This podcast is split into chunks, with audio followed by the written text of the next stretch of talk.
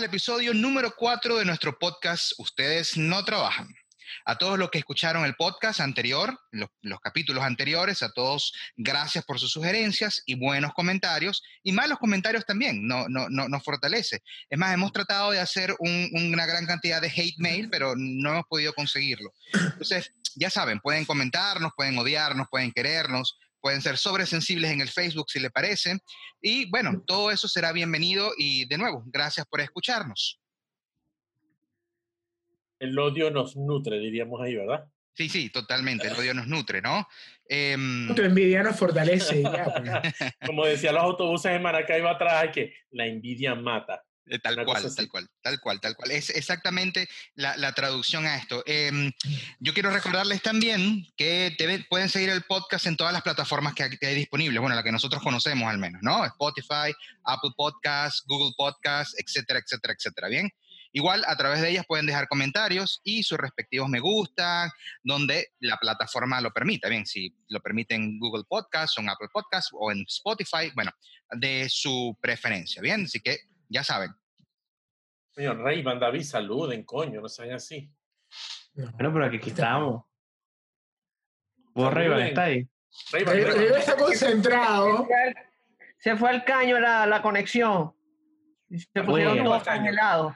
O sea, como, como si estuviera... No entendía qué pasaba, no sabía si me tocaba, si no me, no, me Rayban, tocaba. Rayban, fue que nos pusimos todos de acuerdo para pararnos y hacerte creer que estábamos congelados, pero está bien, no hay problema.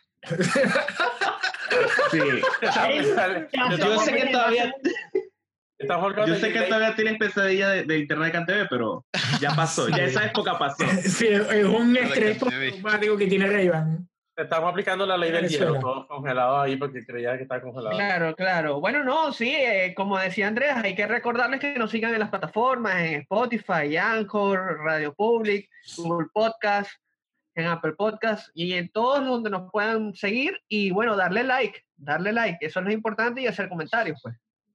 Excelente. Bueno, eh, igualmente, así como que nos sigan, hagan comentarios, compártalos, pónganlos en, las historias y todo lo que acaba de mencionar Rayban y Andrés, inclusive si es odio lo que nos quieren enviar. Igualmente tenemos nuestra dirección de correo que es ustedes no trabajan arroba gmail.com, nuestro Instagram que todavía no está como que muy activo porque lo hemos dejado allí un poquito abandonado, pero pronto ustedes no trabajan, arroba ustedes no trabajan en Instagram y arroba UDS no trabajan en Twitter. ¿okay? El día de hoy tenemos un programa sumamente especial. Ya es nuestro cuarto episodio y tenemos un episodio, un capítulo especial, ¿no? No, no se la pierdan. El día de hoy nos acompaña una compa ex compañera de trabajo, amiga, hermana, eh, prima, sobrina, todos, la este, ilustradora número uno de Maracaibo, Cabimas y Punto Circunvecino, ¿ok? este, la muy querida y apreciada Jessica Soy. Así que el programa, hoy, hoy no nos ven, pero estamos todos en smoking, con elegante, saco, corbata. Hoy no vamos a decir mucha grosería, no vamos a ser muy soeces en, respect, en respeto a Jessica. Y, y, bueno, de verdad que estamos sumamente contentos de que hoy nos acompañe Jessica. Hola, Jessica. Hola, hola chicos, ¿cómo está todo? Hola, de verdad, este, gracias, gracias por la invitación. El, el, otro día que Ernesto me dijo para, que me estaban invitando para estar aquí en Ustedes no trabajan, así y todo, yo me sentí así como la pequeña Lulu cuando le invitaron al club de Toby. Así como que ¡Sí! ¡Wow! ¡El club de los niños! ¿Cuál, cuál, cuál sería Toby? ¿Andrés? ¿Ferly? Bueno, Pero ya no va, sé. to- todavía es más gordito, así volumen. que es indiscutible que Verga, tú. Ernesto, Por volumen, te, te tiraste Bueno, la para, para, sí, por supuesto es que yo se se las puse bombita porque sabía Total, que la iban a batear. Sí. Pero bueno, para Bueno, hacer un yo espero- Diga, Mire, yo espero que con la, yo espero que con la invitación a Jessica ga- ganemos otra vez los 300 seguidores que perdimos en el episodio anterior. Los volvamos. gracias a- Andrés. Gracias, Andrés. Gracias, Andrés. Muy apreciado. Yo iba a Gracias. decir eso. Yo iba a decir eso. Es- Esa pérdida fue patro- patrocinada por un solo post en Facebook. Eh, me, siento utilizada, ya entiendo por qué me invitaron. ¿eh? Claro, no es que Tranquila, tu cheque va a llegar más tarde, no te la, la sensibilidad no es normal.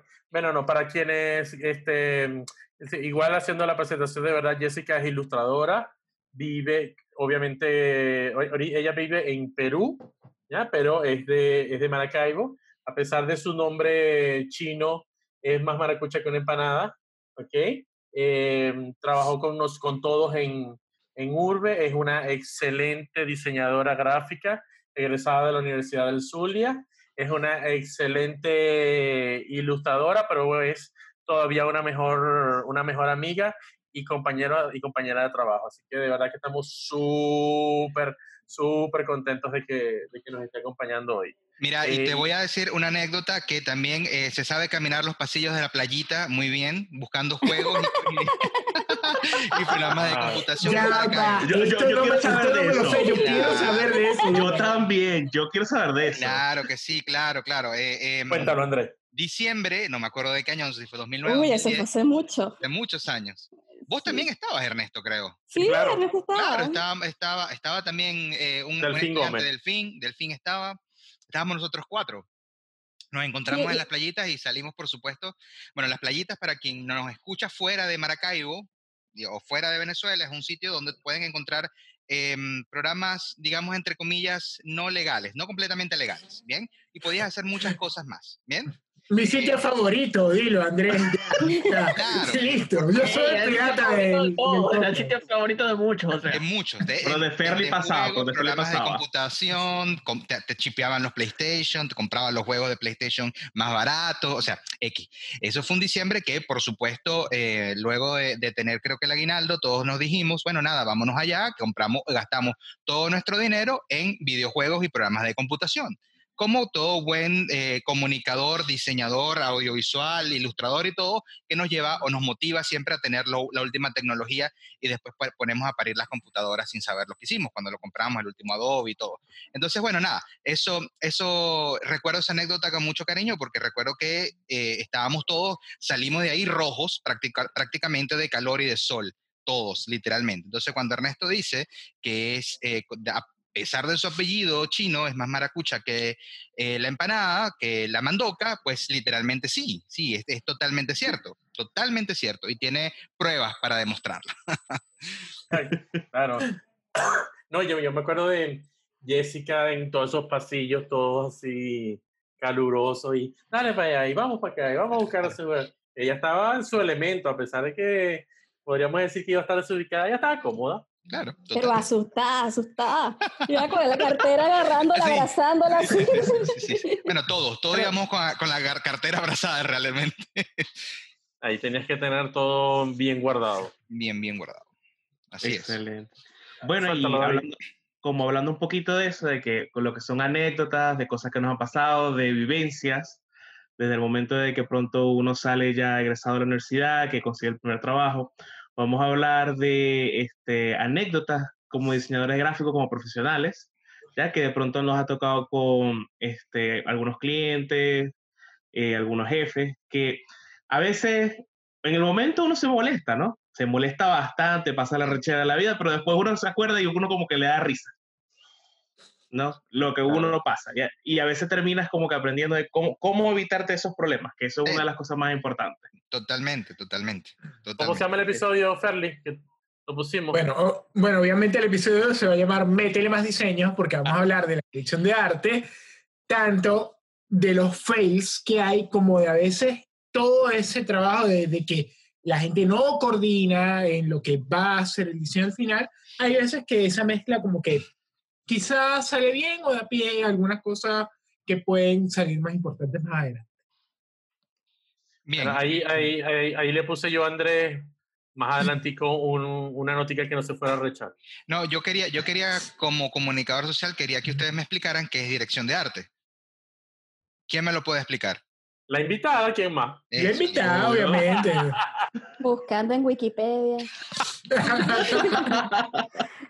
scroll, scroll, scroll. Opción A, dirección de arte dice CD. No, dirección de arte es, el, el, director de arte como tal es el que se encarga de, de, estar al tanto, pendiente de que en un proyecto se cumpla todo lo que es el concepto gráfico, maneje toda la parte de diseño, si estás trabajando, por ejemplo, en una empresa que cumpla con las normas de branding de esa empresa. Entonces, es la persona que supervisa que el diseño en sí cumpla con el requerimiento creativo, el requerimiento comunicacional, etc. ¿Está bien? Por oh. supuesto, claro que está bien. wow. Mejor de Ya, listo, ya ganamos 500 seguidores más. O, sea, esos 30, esos 30, segundos han sido los 30 segundos más serios y educativos de los cuatro episodios del podcast. Probablemente de lo, más, lo más inteligente que ha pasado en el podcast. Y... Ey, valió, valió, valió, valió. Claro que valió, valió. O sea, vieron los, cuatro, los 300 que perdimos con mi posteo en el Facebook, lo que acabamos de ganar ahora cuando escuchen el, ahora, la emisión. ¿Cuántas veces le ha tocado a usted ser dirigido o director? Dirigido, yo creo, pues en mi caso muchas veces. Director, supieras que nunca he sido director de arte como que llamado director de arte. De repente sí ha habido alguno que otro proyecto que me ha tocado coordinar la gráfica, pero tampoco no sé ustedes si han tenido la oportunidad de ser como que tenido esa, esa responsabilidad, ese cargo en alguna empresa, en algún estudio, de ser el director de arte de la empresa, pero yo todavía a esta altura no lo he hecho la primera vez.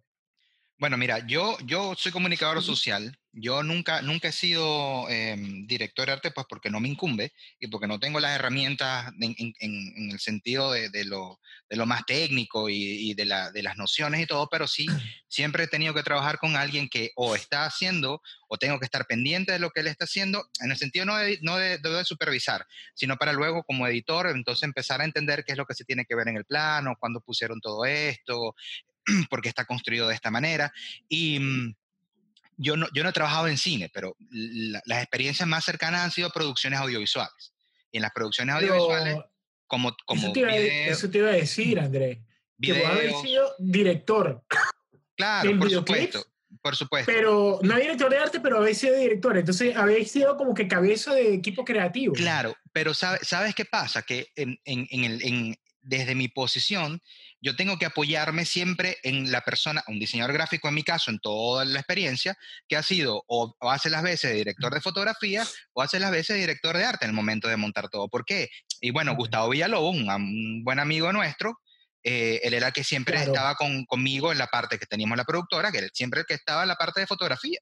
Y él que siempre era como que yo le decía, bueno, ajá, eh, así va a ser esto, tenemos esto, esto, esto. Bueno, Gustavo, encárgate de cómo se va a ver mira cómo va a ser el plano, las luces que vas a poner, todo esto, ¿viste? Yo ahí me desligaba, o sea, eh, tenía esa seguridad de, que vamos a trabajar con una dirección de arte, pero estaba totalmente delegada a una persona, que después había un equipo que también me tocó con el hermano de, Jessica, con Carlos, que él es parte de, la, él fue parte de muchos de los videos, fue no solamente eh, la parte eh, gráfica desde el punto de vista técnico, sino la parte de dirección de arte, se encargaba de, de recrear, crear, montar, ver, resolver. Entonces, siempre, y de robarse todas las cosas de la casa para llevárselo allá de utilería. Exactamente. ese era un punto importante que íbamos a tocar. Eso, está, eso es creo, muy, muy bueno. Yo, muy, muy bueno. Sí, yo creo que vamos a llegar al momento, pues, ya que Andrés habló de ese momento cuando trabajó con Saltadas y Media, donde Andrés seguramente a lo largo de este episodio en algún momento va a decir que gana un Grammy. déjeme decirle, es un Grammy latino, no se emocione. Sí, aquí yo después. Entonces hay, algo, miren, de todas maneras, hay algo muy importante ahorita que estamos hablando de esto y demás.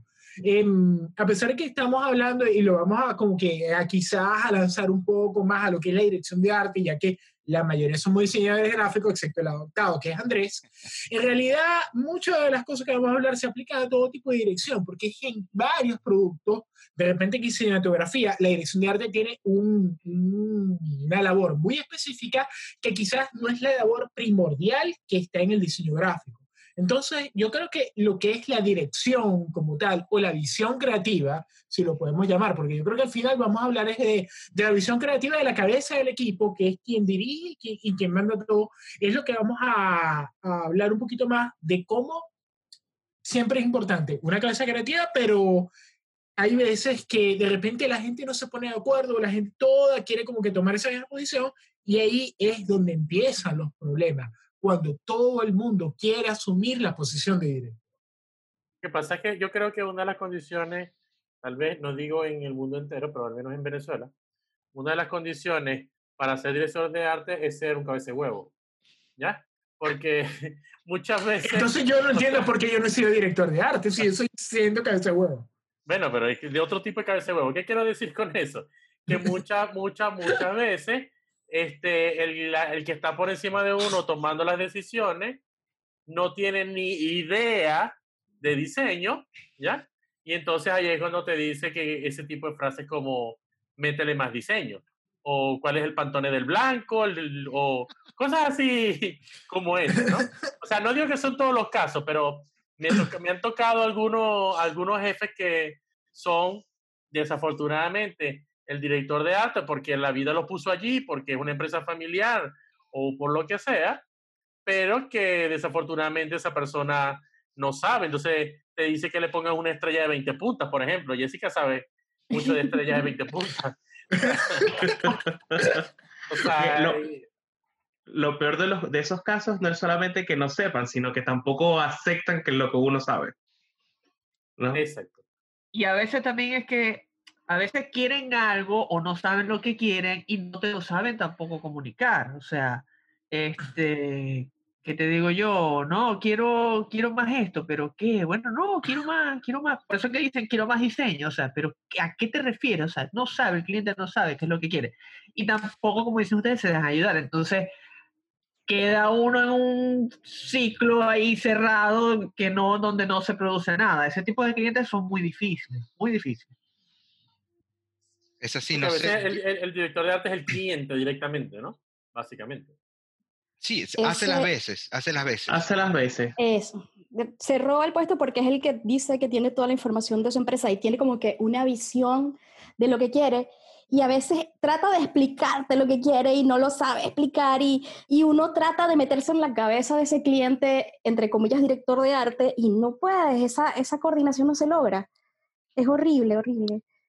Yo, le había puesto, yo le había puesto aquí a Andrés que no se rechara porque muchas veces los directores de arte sobre todo si estamos en agencia de publicidad, es un comunicador. Sí, es el creativo, ¿no? Es correcto, es correcto. Y, ahí hay un punto importante, porque ah, como anécdota, me pasó a mí, en, cuando, cuando fui a Colombia, eh, me tuve la tarea de amalgamar todos los diseñadores para hacer productos audiovisuales. Bien, yo no los diseñaba. Yo le ponía o les decía, mira, esta es la historia y cada persona tenía como que su criterio, porque no nos importaba mucho cuál era, cuál era el, ensamblaje gráfico, ¿viste? Podían tener cada video infantil que se iba a hacer, podía tener cada uno su estética, ¿bien? Eso, eso le daba como mayor variedad al canal y todo. Em, sin embargo, el final, quien veía el video final, era una persona que era el, el jefe, por supuesto, lo mismo que estamos hablando acá, yo delegaba al diseñador, porque de nuevo se los comento, no soy diseñador gráfico, yo, el diseñador daba unas propuestas, se mostraban las ilustraciones y se aprobaban. Bien, por lo general siempre pasaba esto, bien, se aprobaba la ilustración, así va a estar, bueno, empecemos a animar. Cuando estaba el video animado, me recuerdo uno muy específico, eh, ¿qué hacía este jefe? El jefe llamaba a todos los de la oficina, sí, a todos los de la oficina, al barrendero, a la persona que eh, atiende el ascensor, a la persona de, a la secretaria, a todos, y los sentaba a todos a ver qué pasaba. ¿Qué pasaba con, con toda esta gente? Toda esta gente lo que estaba era jalando mecate, estaba queriendo hablar por hablar. ¿Y qué pasaba? Entonces, por ejemplo, en el, en el, en el video había un reloj, y el reloj en un momento era las 9 y 5 y en el otro era las 9 y 7. Entonces salía uno, levantaba la mano, eh, eh, el reloj pasaron dos minutos y en el video pasaron dos segundos, eso no se explica. E, era hablar por hablar, ¿viste? No, no, no tenía ningún, nada que ver, la gente no estaba pendiente de tiempo ni nada. No había criterio ni, ni era el target. Exactamente, no, no, pasaba nada. Entonces, ¿qué ocurre? Tú tenías unas devoluciones enormes, grandísimas, que no tenían que ver con nada de, de la parte de diseño, y tenías que aplicarla. Claro, muchos de los diseñadores a veces te decían, pero ya va, si esto lo presentamos, nos lo aprobaron, estamos listos. Lo que pasa es que, ¿qué pasa? El jefe se creyó después de, estar todo que tenía la idea o tenía eh, mejor pensado. Es más, en ese mismo video que le estoy hablando, eh, el personaje era un nene, un bebé, y era, al principio era de color, era oscuro. Y el jefe, después de tres veces que se le presentó el video, alguien le dijo que no le gustaba que el bebé fuera eh, oscuro. Entonces tuvo que con el diseñador decirle, mira, está bien, pero ahora queremos que sea eh, caucásico. No sé. Y ah, bueno, pero eso, era otra época. Eso eran otras épocas donde no había la sensibilidad de ahorita, ¿no? Pues sí, por supuesto. Em, pero, pero entonces fíjate que e, esas decisiones muchas veces eh, llevadas o son elegidas por una persona que no tiene criterio y que se deja llevar por cualquier otra cosa que pueda tener a su alrededor, que para mí es ruido muchas veces y que afecta al, al producto final. Claro, sí. A ver, Jessica, cuánta, ¿Cuántas veces te ha tocado? Nunca te ha tocado ser directora, ¿verdad? No, no, yo, a mí no me ha tocado ser directora, yo he sido dirigida todo el tiempo. Me dice, o sea, siempre he tenido, por ejemplo, en, en editorial, este, he tenido como eh, el trabajo con el autor y el, el, editor del libro. Pero, este, y es un trabajo como de sinergia. El autor que tiene como que la confianza en darte el, el guion de su libro para que lo ilustres. Pero entonces me pasó una vez que tenía un autor que decidió que él tenía las ilustraciones y decidió mostrárselos casi que a toda Lima. Y obvio va a ocurrir que toda Lima le va a decir una opinión diferente y sale la lista enorme de, de observaciones que tienen. Entonces, era, era, horrible porque entonces, no, mira, que los lentecitos que tienen niñito están rojos, no, los quiero verde. Y uno, ay, pues cambia el color verde. No, que este aquí, este está, entonces tiene muchas cositas, muchas... Y, y, es, es horrible porque empieza esa persona a ser influenciada por todo lo que le dicen las otras personas y pierde el criterio completo que hubiera, este, hubiera tenido antes. Ah. Entonces, de una, vez me de una vez le digo ya al cliente, cuando, cuando tengo un trabajo de ilustración, le digo, mira, si se lo vas a mostrar a alguien, escoge dos personas de confianza, dos, nada más dos, y ya. Porque si no, estuviéramos todavía trabajando. Muy bueno. Esa, esa, esa que Muy bueno. Dime. Jessica, una, una cosa que yo por lo menos te quería preguntar. En el, caso que tú de aquí, de ahorita, de a todo el podcast, eres la única persona que yo creo que podría llamar ilustradora, en verdad. El ilustrador siempre es dirigido en ese, en ese sentido. O hay ilustradores que de repente son, que pueden llegar a como que a tener esa dirección de que la, el estilo de la ilustración que ellos manejan son los que precisamente guían toda la línea del producto, del, de la gráfica o de todo lo demás que se va a hacer. No, el, el, ilustrador... El, ilustrador es como un middle ground a veces. No, el ilustrador, hay ilustradores, por muy famoso, muy, muy bueno que sea, siempre tú vas a tener a alguien que va a revisar tu trabajo y te va a decir, mira, esta visión que tú tienes porque este, puede tener otra perspectiva. A veces uno está como metido en el trabajo y tú necesitas que alguien te diga, ella va, este, ese camino no está dando el mensaje que es. Entonces sí necesitas una dirección. Para eso tienes a un editor, que es el que se encarga de estar atrás del trabajo. Y en ilustración tú vas a tener como que dos eh, o varios campos, ¿no? Porque no es lo mismo ilustrar para editorial que ilustrar para, para publicidad o para, para branding es, diferente y entonces en branding vas a tener, por ejemplo, a un director de arte que te está diciendo, mira, recuerda que tienes que mantener este, la paleta de la empresa, que tienes que mantener que, que la empresa tiene ciertos criterios, entonces siempre vas a tener dirección, independientemente de, lo, de que tu estilo sea súper reconocido y que todo el mundo te quiera y wow, y te dé muchos likes, siempre vas a tener alguien que te va a decir qué vas a hacer. Pero yo creo que, este, y no puedo ir por contrario de Jessica, ¿no? Pero me parece que hay de pronto trabajos donde el ilustrador lo que hace es el, arte conceptual.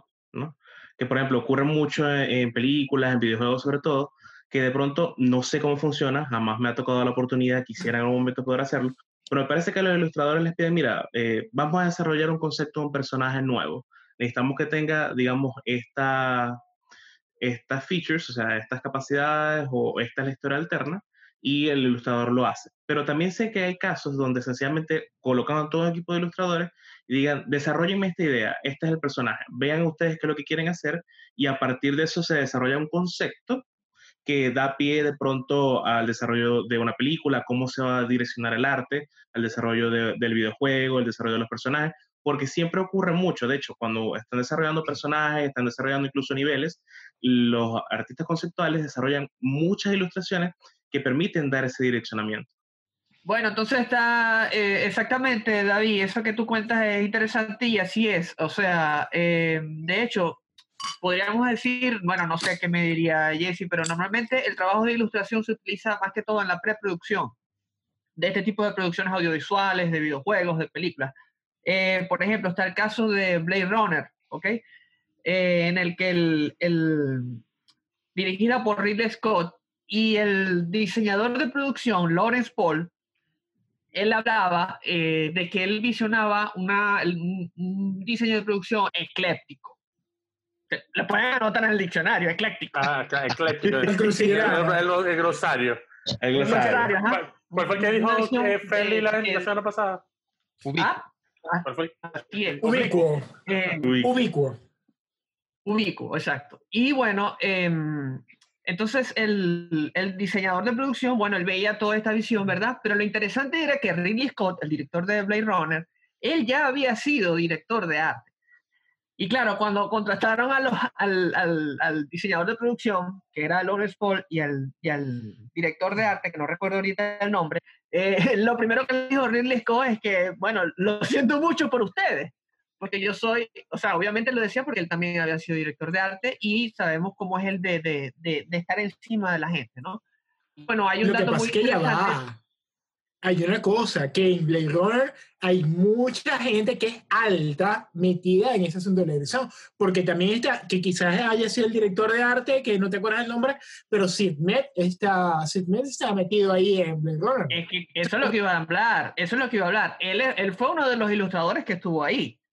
Este, el que no recuerdo ahorita es el nombre del director de arte, pero lo interesante es que, por ejemplo, Sid Met estuvo ahí. De hecho, a Sid Met, que trabajó también en Tron, y era obviamente un, diseñador gráfico, este, ilustrador experimentado, sobre todo en el, área industrial. brutal. Ajá, sobre todo en el área industrial. De hecho, lo contrataron por eso. Este, fue curioso porque lo contrataron solo por unos días. O sea, solamente te vamos a contratar, nos hacen unas cositas aquí, te puedes ir. Mentira, o sea, obviamente. Una cosita es un libro completo. Sí, exacto. Cuando vieron todo el trabajo de él, bueno, o sea, ahí pasó semanas. Y claro, lo otro interesante es que, por ejemplo, a él, a él, a él le, le, pedían, bueno, ajá, necesito que me diseñes esto acá. Y él lo que decía era, o sea, yo no estoy acostumbrado a diseñar un objeto aislado, porque la, así, así no es la realidad. O sea, si yo voy a dibujar un carro, yo dibujo el carro, la calle, los edificios, y claro, todas las ilustraciones que él hacía para, la, para el diseño de, de producción eran súper elaboradas y a la final, de alguna manera, él también tuvo su input ahí en el diseño. Entonces, como dices tú, ahí había muchas cabezas donde todos intervenían. Y claro, ahí es cuando vemos lo que puede pasar cuando, por ejemplo, tu cliente o quien te financia o qué sé yo, puede, puede, puede existir ese conflicto incluso a nivel de, de, la producción audiovisual, porque entonces los inversionistas, que me acuerdo ahorita uno de ellos dos, Bob Jerkin, eh, cada vez que entraban al set o, o, o, que, veían lo que estaba pasando con la producción, se jalaban los pelos, o sea, botaban sangre por la nariz, o sea, porque ellos decían, Dios mío, esto es demasiado plata, esto es demasiado dinero, ¿qué están haciendo? Entonces le decía, pero ¿por qué estás, por qué estás diseñando unas sillas y unas mesas? ¡Cómpralas! Y ellos no entendían, o sea, la, la, visión que quería Ridley Scott y todo este equipo de arte, o sea, ellos querían hacer algo como, de, como dice Lawrence Paul, o sea, de museo, o sea, piezas únicas. Y en cambio los inversionistas de su lado, los clientes decían, no, yo no quiero eso, o sea, no, no gastemos, vamos a comprar unas sillitas ahí, unas mesas, pero no, es, o sea, esa no es la idea. Y ahí es cuando también me gustaría aclarar, por ejemplo, cómo trabaja en este caso el diseño de producción y la dirección de arte. Mientras que el diseñador de producción eh, daba como que la, las líneas generales de lo que iba a ser el diseño y todo lo demás, el director de arte pues se encargaba como de ejecutar, de medirse al presupuesto, entonces había ese conflicto de, de diferentes cabezas ahí, este, pero bueno, al, al, al, final resultó un trabajo muy interesante, una anécdota, y esto para, para no seguirme extendiendo, del, de una de las escenas de Blade Runner, que era cuando hicieron la entrevista que le hace con la máquina a, a Rachel, ¿verdad? Este, con la prueba. El, de, Boy Camp.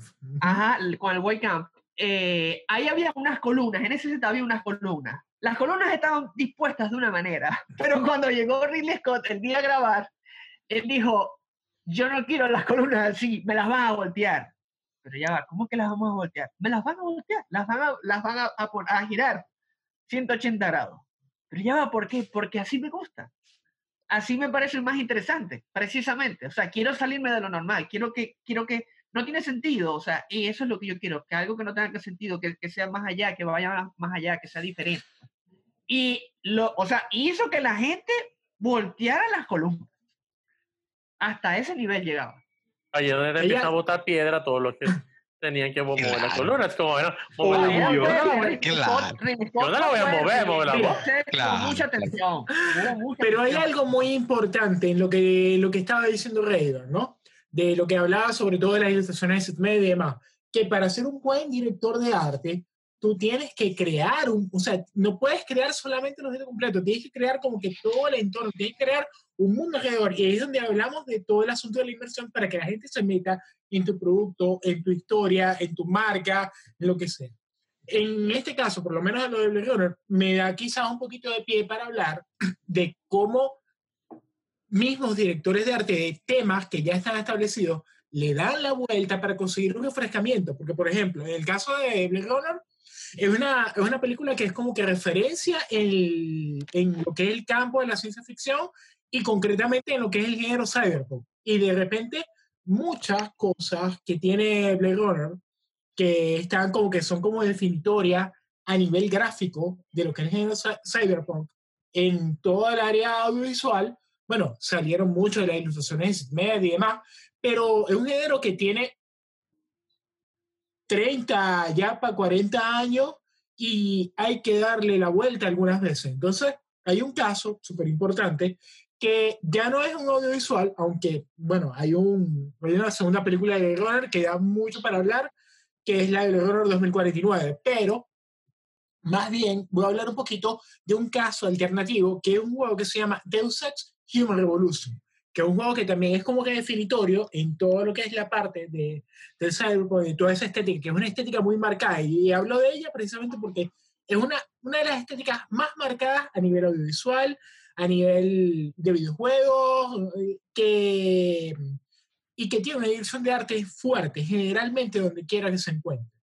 Entonces, generalmente en este, en este género, es algo que, que, es como que una, una temática postindustrial, donde se habla mucho de cómo el avance en la tecnología está, pero no, no está el avance social, o sea, quizás hay una descomposición social, a pesar que hay avance tecnológico, bueno, como la sociedad actual. De ahí una distopía, casi. Una distopía, una distopía correcto. Series como Mr. Robot, de Marvel. Anoten, anoten para glosar. Anótenla, esa es otra, esa es otra. Distopía. Cyberpunk y distopía. Creo que nunca habíamos hecho un podcast tan serio. Pero, Digamos, no es que llevemos 20 episodios, ¿no? Es pero, verdad. coño, están. Okay. O sea, eh, está, está bien que se, ponga, que se porten bien, pero, hey, o sea, si Sí, se claro. sentir, Claro, claro. me río. O sea, Tan serio. O sea, debe ser que no, que está, está Jessica aquí, tenemos que parecer inteligentes. no Eh, sí, claro, totalmente. Ese, ese el- en el guion dice eso. Eh, recuerden que está Jessica, parezcan inteligentes, Pórtense bien. pórtense bien. Ah, pero, pero, entonces, pero fíjense, pero hay un, en este caso de Deus Ex Revolution, la, la, la cambio o el giro que le da a la dirección de arte es que el, el director de arte que usa Ubisoft, que fue quien creó la casa, él se llama Jonathan Jacques Belletet. Bueno, obviamente canadiense, francófono, demás. decir, ese coño es de Perija. Sí. De la Y él dio, él dio una vuelta muy interesante que creó como un subgénero dentro del género cyberpunk, que es lo que él llamaba cyberrenaissance o ciberrenacimiento.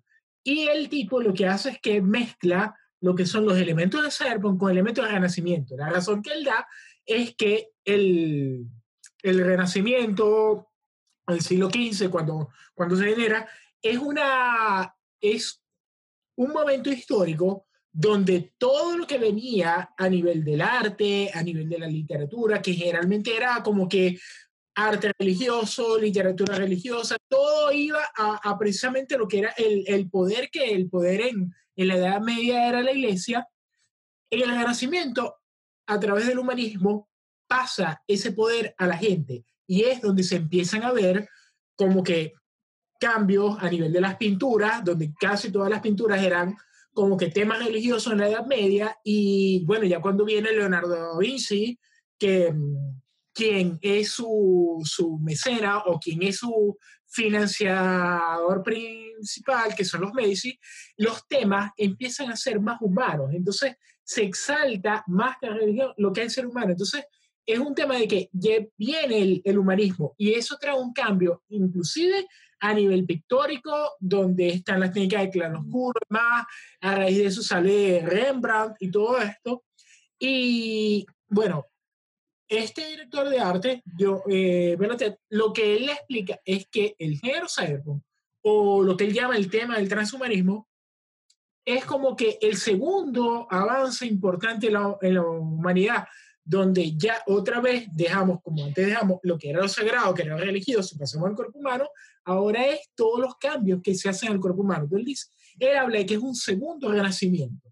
Y para el juego, él mezcla lo que son los elementos gráficos de Cyberpunk con los elementos gráficos del, del Renacimiento. A nivel de vestuario, hay un vestuario muy increíble en ese juego, el nivel arquitectónico, cómo mezclan los elementos gráficos de tres elementos tan dispares a nivel histórico, que inclusive hay una, hay una promo muy famosa del juego donde él mezcla el, el tema de, una, de la pintura de Rembrandt que es muy famosa de la que es la escena de la disección, donde el protagonista del juego es como el, el protagonista de la pintura, es la persona que está diseccionando y él lo lleva al punto de la modificación del cuerpo por, la, por los aumentos de prótesis cibernéticas y todo lo demás. Entonces, es algo que nadie había visto y que él lo traslada de alguna forma, pero para eso, para lograr esas cosas, es importante que la dirección de arte sea férrea, que el director de arte tiene que ser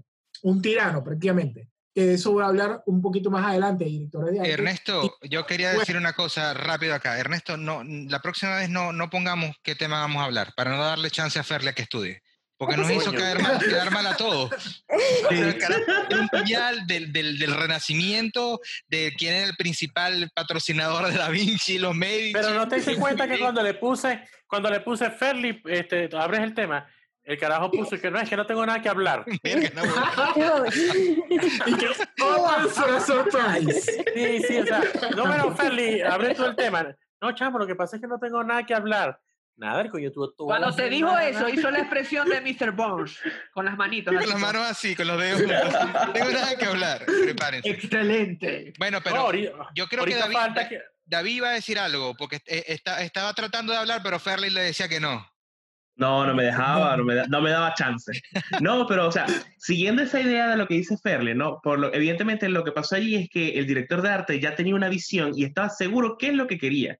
Quizás no sabía cómo llegar a ello, pero lo, lo más seguro puso a toda su gente a trabajar para poder llegar a ese punto. ¿no? Que este, de pronto es lo que a uno no le pasa, que uno eh, muchas veces, por lo menos en mi caso, que siempre me, me ahorita me dedico a web, ¿no? Eh, a aplicaciones, el, el jefe o el cliente llega, mira, necesitamos una página web, pero no tenemos logo, no tenemos la información, no tenemos nada, pero vela adelantando. Ahí, así vamos viendo. Cualquier Eso es. Mira, es una pregunta que le quería hacer a Jessica. Jessica, ¿te ha tocado trabajar con, con personas, con compañeros, con gente que, que, forma un equipo que, que probablemente antes no lo, no lo, habías conocido, no lo habías visto? Como que, mira, este Anakin Skywalker, él es Obi-Wan Kenobi. Te presentan y empiezan a trabajar. ¿Así? Sí, ¿Te ha tocado? Sí, sí, me ha pasado. Recién, recién estuve en un proyecto este, afuera y el, mi contacto fue directo, de hecho, con el director de arte del proyecto. Era un, un video para una promoción de un producto, todavía no puedo decir cuál es.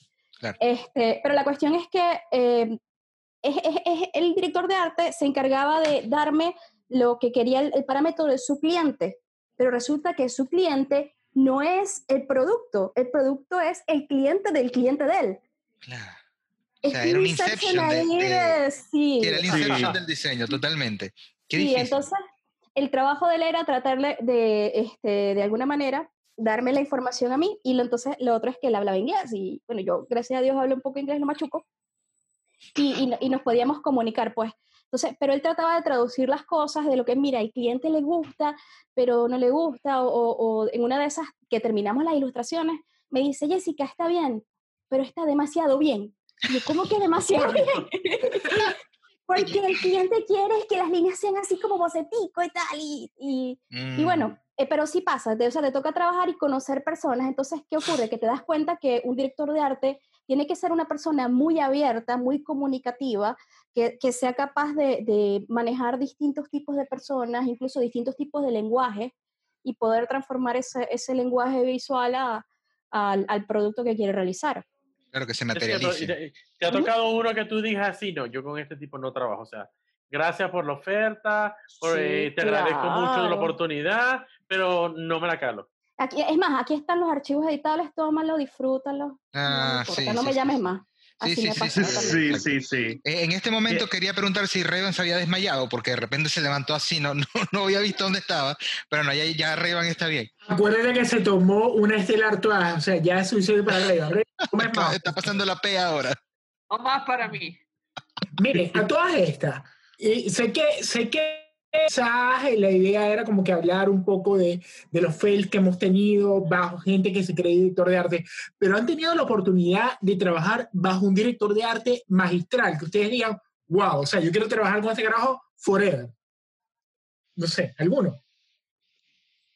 Mira, desde mi punto de El vista, silencio dice todo. claro, desde mi punto de No, yo, vista, o sea, yo sí, y quiero Mira, hablar de ese caso, Charlie, pero, tenía ahí grillitos en adición. no, pero mira, mira, eh, pero no, es que ya va, yo sí, yo quiero hablar de eso más adelante. me ha tocado con gente que quizás por lo, lo, lo poco que sé en cuanto, o sea, desde el punto de vista técnico y todo, en cuanto del tema, que, me, que he tocado y he visto y digo, carajo, este tipo para, la- para la próxima, si me toca, o esta tipa para la próxima, si me toca hacer algo, con ella quiero trabajar.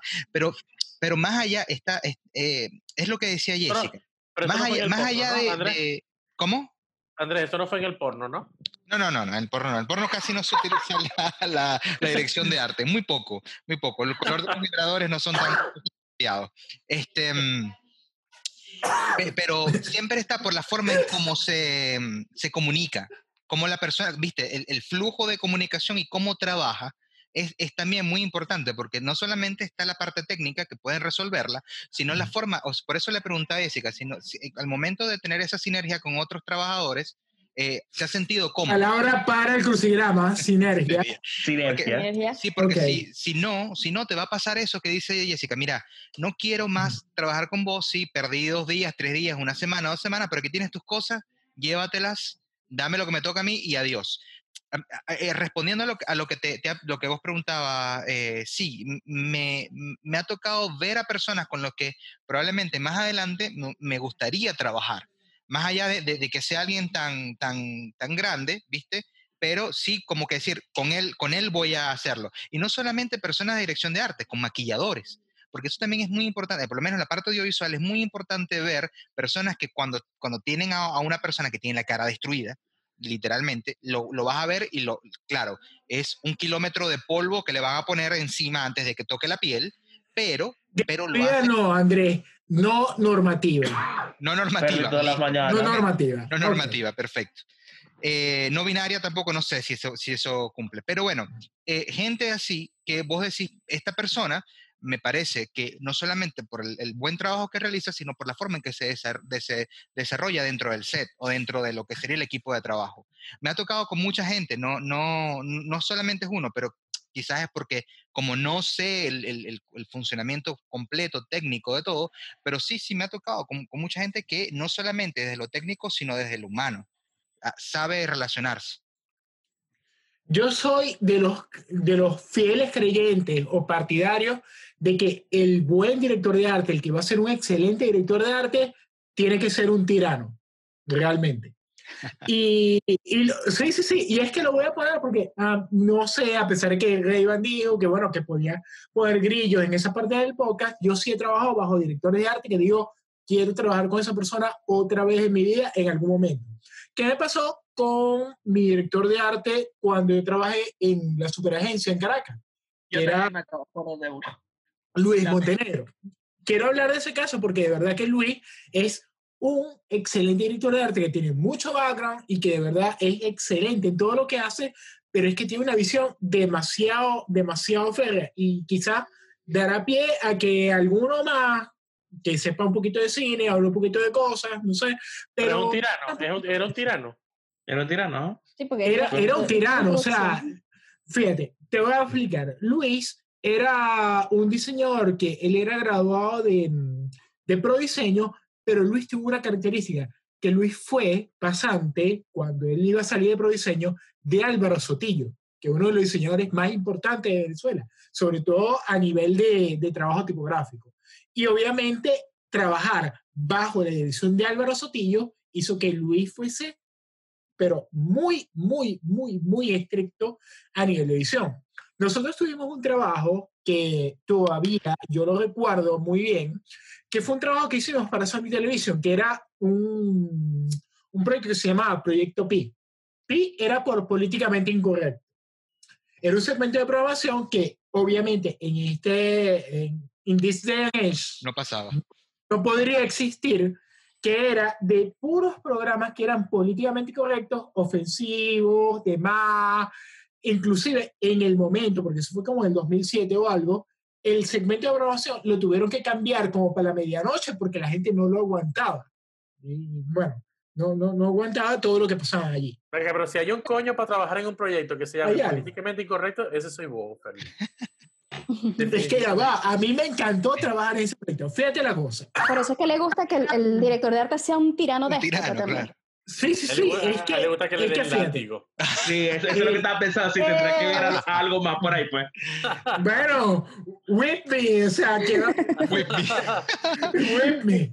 Ok, entonces el asunto es que precisamente era cómo tocar el tema y que todos los programas que nosotros iba, que iba a poner el canal en ese segmento de programación, todos eran ofensivos, todos eran para que la gente se rechara mal. Entonces, el concepto que se le ocurre a Luis es trabajar bajo el tema de la censura. Entonces, bueno, vamos a llevar la censura al mínimo de los términos. ¿Qué podemos hablar? Si estamos hablando de censura en televisión, tenemos la caída de señal, que el televisor queda en ruido blanco. De repente el otro tema de la censura son las manos, que, hey, no veas esto, porque es malo, porque te va a hacer daño. Y por ahí se fue todo el tema de la gráfica. La, la gráfica se fue a muchas cosas que eran de ruido blanco en televisión, se fue a muchas cosas que eran manos tapando como que escenas violentas además, pero todo eso bajo la dirección de Luis se convirtió en una gráfica que fue increíble de cómo se de cómo se manejó todo el tema de que la señal se apaga, de que no te vamos a dejar ver más y, y la dirección de él realmente fue como que él estableció toda la gráfica, pero sin embargo, las propuestas salieron de todo el equipo. O sea, él básicamente dijo en una reunión, miren, nosotros vamos a trabajar bajo este tema de la censura, nosotros vamos a trabajar bajo este tema de que no vamos a dejar ver a la gente, pero eso es en teoría, porque la gente va a ver el contenido. Entonces, de alguna manera, cada quien proponga algo bajo esta línea gráfica. Él estableció la línea gráfica principal, pero todos los diseñadores de la agencia dimos una, una parte y Luis terminó como que de, de, tomar todo eso para que el final. Entonces, el director de arte es bueno, a pesar de que es un tirano, inclusive en el caso de Luis, Luis tenía unas luces de esas focos halógenos en toda la oficina que cuando las prendía nosotros decíamos, no, Luis encendió el Tirano Stadium y ya hay que trabajar. El director bueno, a pesar de que tiene una línea muy férrea, él se encarga de hacer partícipe a todo el equipo del trabajo. Y yo decía un poquito eso de, de lo que era la parte visual, y quizás hilándolo con lo que decía Revan, porque mm, hay veces que hay directores que dejan, que son muy buenos, pero dejan como que perder un poco esa, esa labor de déspota y cuando la recuperan la trabajan muy bien, que es el caso de David Fincher, que creo que Andrés tiene que decirnos algo un poquito de eso, porque David Fincher como que se redescubrió con una película, que no sé si fue una de las de Alien o algo así, y después de todos los peos que él tuvo con eso, fue que mm, como que él empezó a trabajar en verdad como un buen director de arte. No sé, Andrés, ¿qué me dices de eso? Bueno, sí, ahora en, en, el, en el podcast de Ferli y amigos, continuamos entonces con la parte de, de, David Fincher. Y sí, David Fincher, bueno, a mí de verdad te voy a decir algo rapidito. Mm, a mí lo que me encanta de David Fincher siempre son las secuencias iniciales de, de títulos. Sobre todo Seven, la secuencia inicial de Seven, para mí la construcción gráfica, que él, no sé si, yo no estoy seguro si fue él quien la plantea, no, es Kyle Cooper el quien la hace. exactamente. Todas las secuencias son Kyle Cooper.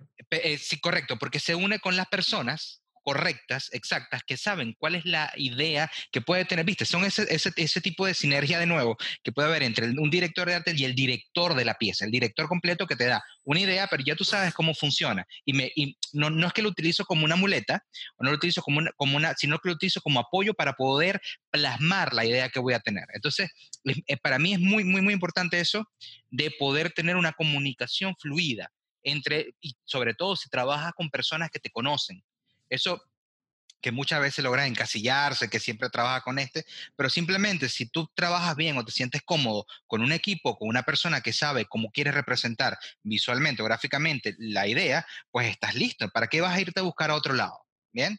Bueno, en el caso de David Fincher, si es eso lo que tú, lo que tú mencionas, Ferli, pues por supuesto, me parece genial, porque siempre tiene un punto clave o un punto de referencia en lo que son las secuencias gráficas de títulos y las secuencias gráficas de, de crédito. Yo, bueno, yo tuve, la verdad es que hace rato cuando preguntaron, este, no me acordé en el momento y se me vino a la mente, claro que sí, yo con las pocas personas que he trabajado, que me han dirigido, hay una persona con la que yo trabajé muy bien y de hecho estaba, estaba haciendo mis pasantías y a la final me quedé ahí trabajando un par de meses más en la agencia ZC, ya extinta. No sé si sabes cuál es Andrés ZC, Zulia Cine. Se llamaba ZC porque era antes Zulia Cine. No, no la que se encargaba de decir todo lo demás. Sí, este, muy, muy vieja. Y ahí trabajó conmigo este, Isabel Obregón. Ella era la directora de arte de esa agencia. Y yo entré ahí siendo, o sea, siendo un chamito, pues un pichón ahí. Y la verdad es que ella fue excelente, excelente, porque ella iba trabajando conmigo, o sea, claro, yo no sabía todavía ese mundo profesional como tal, entré ahí y ella poco a poco me iba guiando y la verdad es que fue excelente, o sea, la comunicación de ella, ella más o menos me iba diciendo, hay que hacer esto o esto, pero poco a poco ella me iba dando como que alas, o sea, cada vez me dejaba más, que ella veía mi desarrollo, ella cada vez me permitía más como que tener un poquito de soltura, como que yo poder también eh, aportar mi criterio, pero claro, lo, lo importante era que ella tenía clara la idea de lo que se quería comunicar o si, o si tenía algún, o si ella decía, bueno, estos elementos deben estar en la pieza o qué sé yo, y ya de ahí ella me daba oportunidad para yo poder trabajar. Este, y bueno, si Isabel me estás escuchando, saludos, te quiero mucho, excelente amiga. Este, la verdad es que se aportó excelente conmigo y yo creo que eso es lo importante, es la comunicación. Ay, si nos está escuchando, no disculpe, ¿no? Porque si es el que te va a dirigir, tiene que saber decirte al menos de alguna manera cómo llevarte, cómo guiarte. Jessica, ¿qué opinas? Sí, este, una de las cosas que está diciendo Rayban tiene sentido, o sea, tiene, todo tiene sentido, eh, pila. Pero este, el hecho es eh, que mm, uno como eh, el director de arte también, analizando todo y viéndolo desde otro punto de vista, es algo que nosotros hemos hecho, eh, muchos de nosotros en el grupo, no sé si David, pero como profesores, alguna vez creo que hubiera podido ser ponerte tú como profesor desde el punto de vista de un director de arte cuando estás guiando a un estudiante en un proyecto.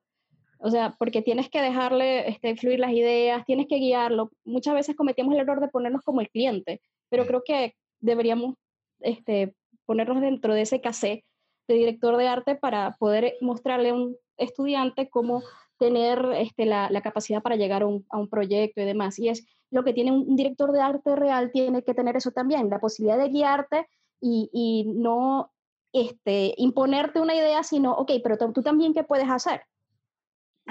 ¿Cuál es tu Sacar lo mejor de tu capacidad. Totalmente. Exacto. Totalmente, totalmente, totalmente. Sí, eh, eh, eso que, que, que, vos decís, Jessica, por lo menos como, como profesor, muchas veces uno ah, tiene, tiene enfrente algo y tú dices, no me gusta, no va a funcionar. No, ya va, pero ¿por qué no? Hazme la propuesta, a ver si funciona. Sabes que también funcionaba mucho que el estudiante en algún punto, eh, como que no dejar que se estrellara, pero sí darle las pautas, decirle, bueno, mira, mi recomendación es que esto puede pasar y esto no puede pasar. Desarrollalo, vamos a ver hasta dónde puedes llegar y que él mismo en la parte te diga, ah, mira, sí, o tenías razón o, mira, le conseguí la vuelta. Y eso también, es, también es muy válido, es muy válido porque es lo que están está hablando. Están tratando, estamos tratando de hacer, o sea, no bloquearle de una vez decirle, al, no, no es así, así no va a funcionar. bueno, vamos a ver cómo lo podemos resolver. Y el mismo estudiante, en, ese sentido, te, respondía. No todos, pero algunos sí lo hacían. Me acordé de un profesor que yo tenía que después que uno hacía todo decía, está bien, no tienes que volverlo a hacer. A mierda. Así. Está bien. Así como, así como que dice Jessica, de que está demasiado bien. Está bien, me gusta, pero vamos a hacerlo, vamos a hacerlo otra vez. Vamos a hacerlo otra vez. Hablando de eso como profesores, como directores de arte, hay un profesor que me dio clase de luz que quizás a, a Jessica, que somos los únicos dos aquí de graduados de luz que han tenido como que la oportunidad de conocerlo, que es Eduardo Balada. Oh, Eduardo Balá es, es, una eminencia, es un tirano, vamos a estar claros que es un tirano, pero él tiene una cosa. Pero es lindo. ¿Qué es lo que estamos hablando? Que es sacar se Hay algo muy importante a nivel de dirección de un saludo. envíale un saludo. Sí, bueno, Eduardo, espero que estén escuchando esto. El profe. Eh, no es jalando bolas, pero de verdad eres lo máximo. Mira, hay algo es muy importante. una, cosa, Dale, aprovechando, aprovechando que, que, mencionaste al profe Balada, él como director de, él tiene, él, me acuerdo que cuando fue la graduación de nosotros, él dio, dio, como una metáfora muy bonita que tiene que ver eso con el director de arte, que es que él decía que él sentía con cada uno de sus estudiantes, que cada uno de sus estudiantes era como un pomo de crema dental y que uno lo exprime, lo exprime, y cuando llegas al final del pomo mental, que lo exprimes hasta el punto de que le sacas todo, que eso es lo que él quería hacer con cada uno de sus estudiantes, exprimir hasta la última gotita de idea que tuviera. Mira, es que Eduardo es un tirano, vamos a estar claros, pero es un tirano en el sentido de que te saca lo máximo de tus capacidades. El primero, yo creo que el primer recuerdo que yo tengo de Balada es escribiendo en un pizarrón de la facultad la palabra miedo grandísima del pizarrón y después tirando el marcador y el borrador contra el pizarrón, como que yo no quiero miedo. Y todo el mundo en crisis con estrés postraumático. Y algo súper importante, que es que a nivel de dirección, tú no puedes juzgar a nivel de gustos. Yo recuerdo que Eduardo nunca decía me gusta o no me gusta, sino que cuando él veía tu trabajo, él decía, ¿funciona? No funciona. O no funciona? Claro, está bueno. y, te y te preguntaba, ¿por qué crees que funciona?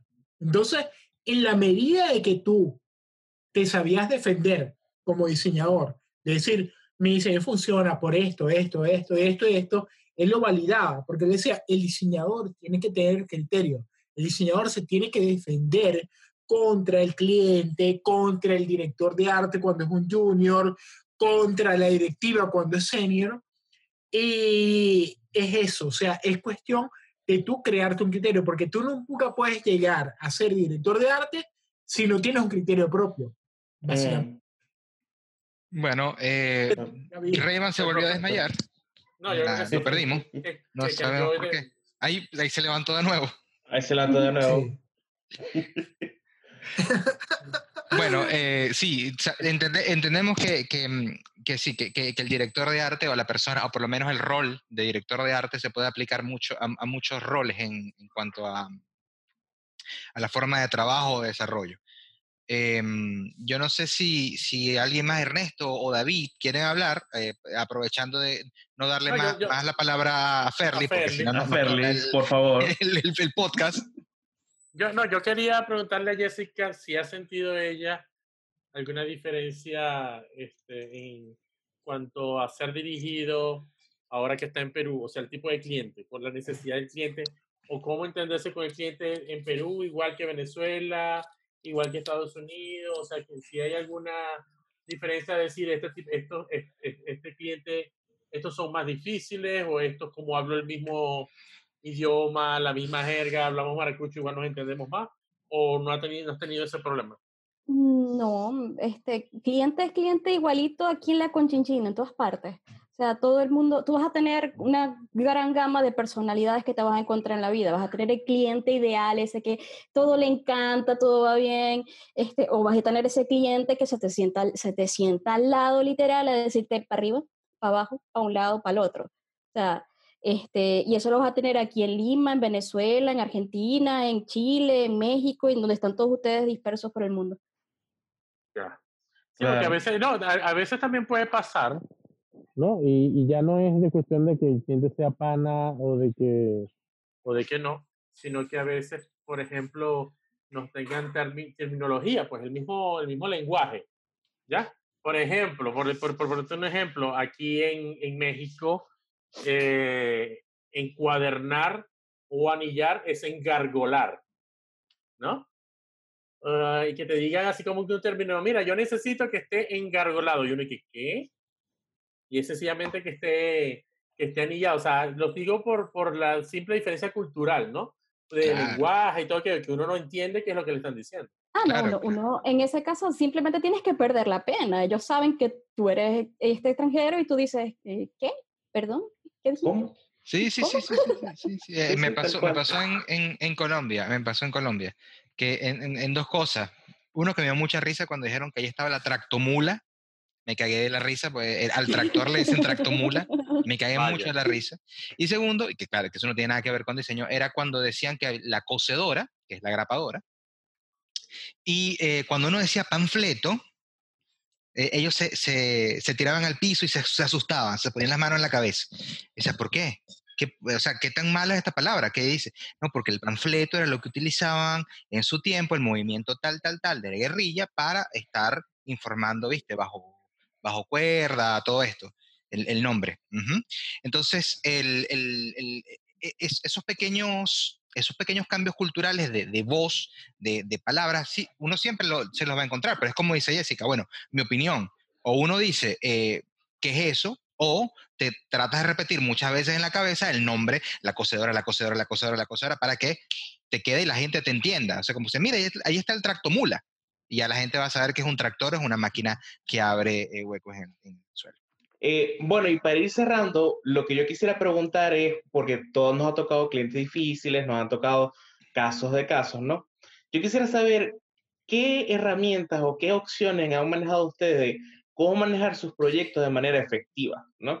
Porque, por ejemplo, lo que yo he hecho cuando me ha tocado con web es que yo no, yo no acepto ninguna web, no viene con un logo, acepto que no tenga concepto gráfico definido porque así se puede desarrollar, se desarrolla, pero sin información, sin imágenes, sin saber qué es lo que quiere, yo no acepto eso.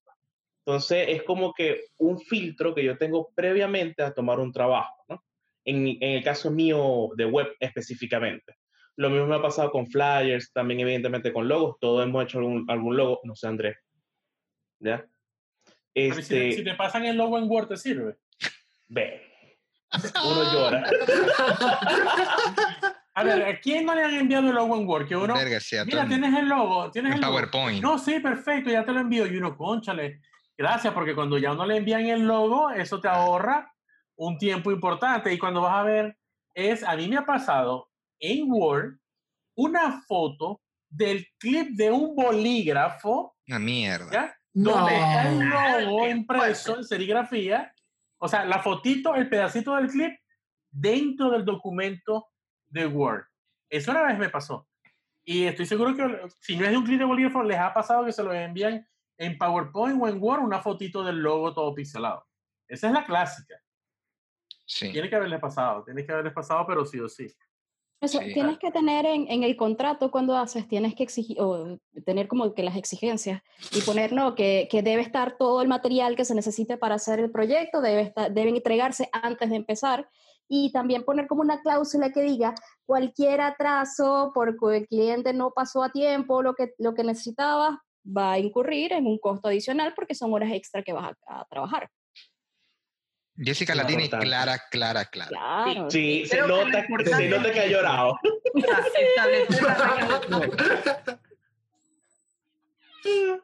Claro, es que eso uno lo va aprendiendo con el, con, el, con, el golpe, con los golpes de la vida, ¿no? Le van tocando a uno. Golpes duro, pana. Circunstancias que uno dice, no me pasa más. O sea, cuando uno le pasan ese tipo de cosas que ya, que si el logo en Word, o que si cuál es el pantone del blanco, o de métele más diseño, o el clásico, bueno, lo que pasa es que ya, eso sí es inevitable, ¿no? El de que esto lo quiero para ayer. O sea, Ah. para el diseñador, to- a- a- todos, todos, todos, nadie trabaja de, de- con el tiempo cómodo. Es, yo creo Para que eso es una de las condiciones para cuando tocamos este tipo de, de- de carreras, igual que la de, de Andrés, una de las condiciones que deberían darnos el primer día que empezamos a estudiar esto es decirle, nunca más vas a trabajar con tiempos cómodos, o sea, siempre vas a trabajar contra el reloj, definitivamente. Sí, todo es para ayer. Pero Todo- creo que lo importante es establecer las reglas del juego, Sí. definitivamente. O sea, si tú, como, como dice Jesse, si tú desde el principio dices, bueno, yo trabajo de esta manera, obviamente uno tiene que flexibilizar porque uno no puede ser tan rígido, ¿no? Porque si no pierdes el cliente, pero uno debe establecer ciertas reglas del juego. Pues me parece que a mí me ha funcionado, pues. Total, total, es así. Es así. Sobre todo con las, con, lo- con las modificaciones, ¿viste? Hacérselo saber desde antes que si las modificaciones que tú tienes que hacer son Ajá. o vienen de parte de algún cambio de última hora porque no le gustaba que era redondo, tiene que ser cuadrado. Entonces decir, mira, esos, esos cambios que no están en el briefing o que no están en lo que pre- previamente se ha planteado, eso va a tener algún costo adicional. Y tú le dices, cada cambio va a ser esto, esto y esto, porque si no, ah, bueno, mira, ahora la tipografía no me gusta así, ahora hay que ponerla de esto, ahora porque el video tiene que durar ahora dos minutos, antes duraba un minuto. Entonces tú dices, bueno, mira, un minuto más son tantos más, porque me habías dicho anteriormente esto. Eh, Lo que vos decís, Revan, es así. O sea, antes de esto, antes, en el mismo presupuesto, si te preguntaron, por lo menos yo a veces lo hago, si existe cambio o modificación que no tenga que ver con lo previamente hablado o establecido en el briefing, eso va a tener un costo adicional. Y hacerse, es más, si ya vos tenés el, el costo de lo que va a ser la, mm, la modificación por parte del cliente o una decisión futura, hacérselo saber, porque, eh, eh, o sea, hacerle el costo, pues decirle, te va a costar tanto. Porque de esa manera, bueno, eh, eh, en, en último, una última persona con la que trabajé también de Norteamérica les dije eso, miren, me están dando esto, estamos haciendo esto, lo acordado es esto, y si tú me cambias algo más, cuesta tanto. El, el- el ejemplo de esto es que cuando sabían ellos que tenían que hacer un cambio por parte de ellos, hacían como que, como que retrasaban. O sea, no te hacían 25 cambios, sino que, bueno, si necesitamos este y si necesitamos este. Y bueno, son dos cambios más, son tanto y tanto. Listo. No te hacen los 25 o 30 cambios que después, no ya, no, ya este no es el color, ya este no es el logo, ya este no es la forma, ahora quiero 10 minutos, ahora quiero tanto, ahora aquí ponen. Como que se eh, ellos mismos se retienen, ¿viste? O sea, como que no me va a salir otro, eh, económicamente va a ser mucho más, más fuerte el golpe, ¿no? Y, y- y es como decís vos, eh, Ray-Ban, em, me ha funcionado, o me funcionó en el último cliente que tuve eh, foráneo. Bueno, allí va la recomendación para los que quieran estudiar o dedicarse al diseño. No lo hagan.